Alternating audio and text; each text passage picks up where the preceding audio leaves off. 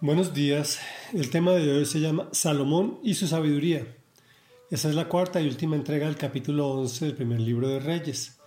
Vimos que Salomón fue un hombre supremamente sabio, que hizo cosas maravillosas que no podemos desconocer, al contrario, las alabamos porque son bastante enriquecedoras.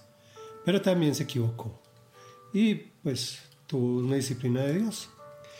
Y dice así, los demás acontecimientos del reinado de Salomón y su sabiduría y todo lo que hizo están escritos en el libro de las crónicas de Salomón, quien durante 40 años reinó en Jerusalén sobre todo Israel.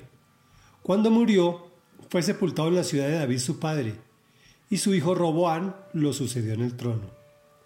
Reflexión. Dios escribe la Biblia y cuenta las historias con elegancia y veracidad. Vimos a Salomón y su sabiduría y todo lo que hizo, pero también en lo que se equivocó. Principios. Cuando pedimos a Dios sabiduría y discernimiento y entendimiento, Él nos lo da. Cuando nos lo da y lo aplicamos, entonces empezamos a tener éxito. Creemos que es por nuestros propios méritos. Entonces perdemos nuestra relación con Dios dejamos de orar, nos centramos en nuestro ejercicio profesional o en el éxito que hemos logrado y perdemos la sabiduría. Con ella se va la tranquilidad y llegan los problemas. ¿Por qué Salomón tenía mil mujeres? Le tocaría atender a tres por día para terminar en un año. ¿Por qué eran extranjeras? ¿Sería que las consiguió todas al tiempo o fueron llenando su harén poco a poco?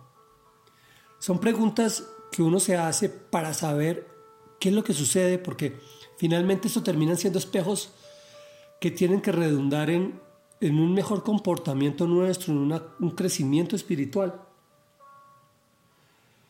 El pecado nos llega por falta de sabiduría y esta está definida como temor de Dios.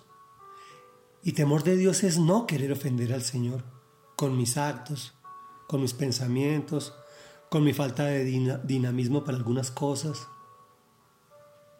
En fin, que Dios esté con nosotros siempre. Ahora pensemos en las herencias, las buenas. David dejó a Salomón un reino, temor de Dios, una amistad con el Señor y un pacto eterno.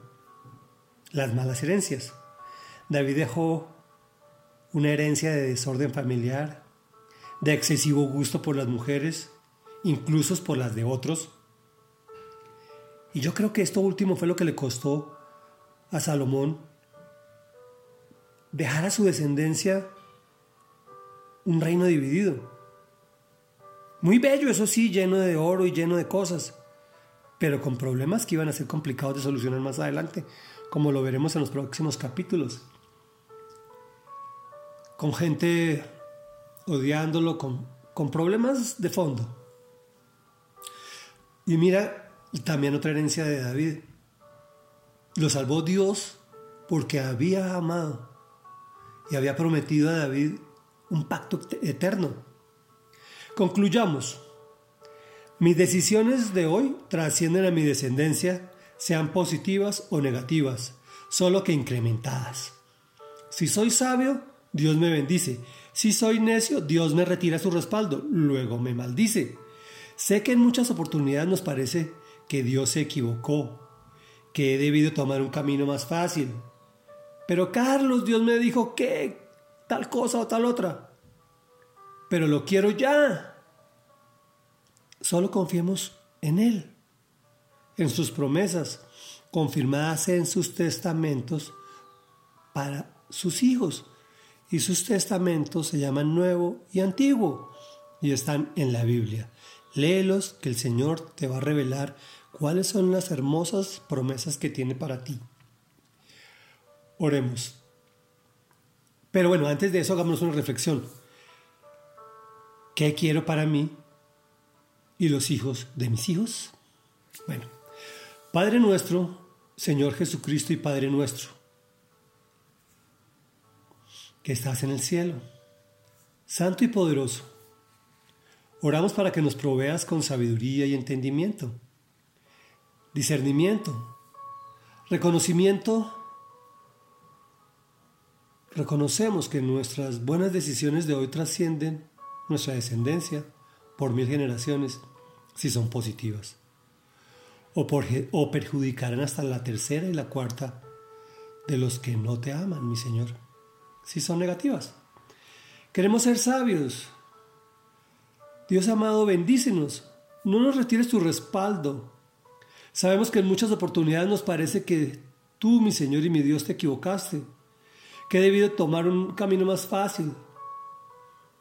Y solo necesitábamos confiar en ti, en tus promesas, que están confirmadas para tus hijos, los que te recibimos en nuestros corazones, los que proclamamos Jesucristo es nuestro Señor y nuestro Rey, que es nuestro Dios y Señor. Y las pusimos en práctica. Te lo pedimos en el nombre poderoso de Jesús. Amén y amén.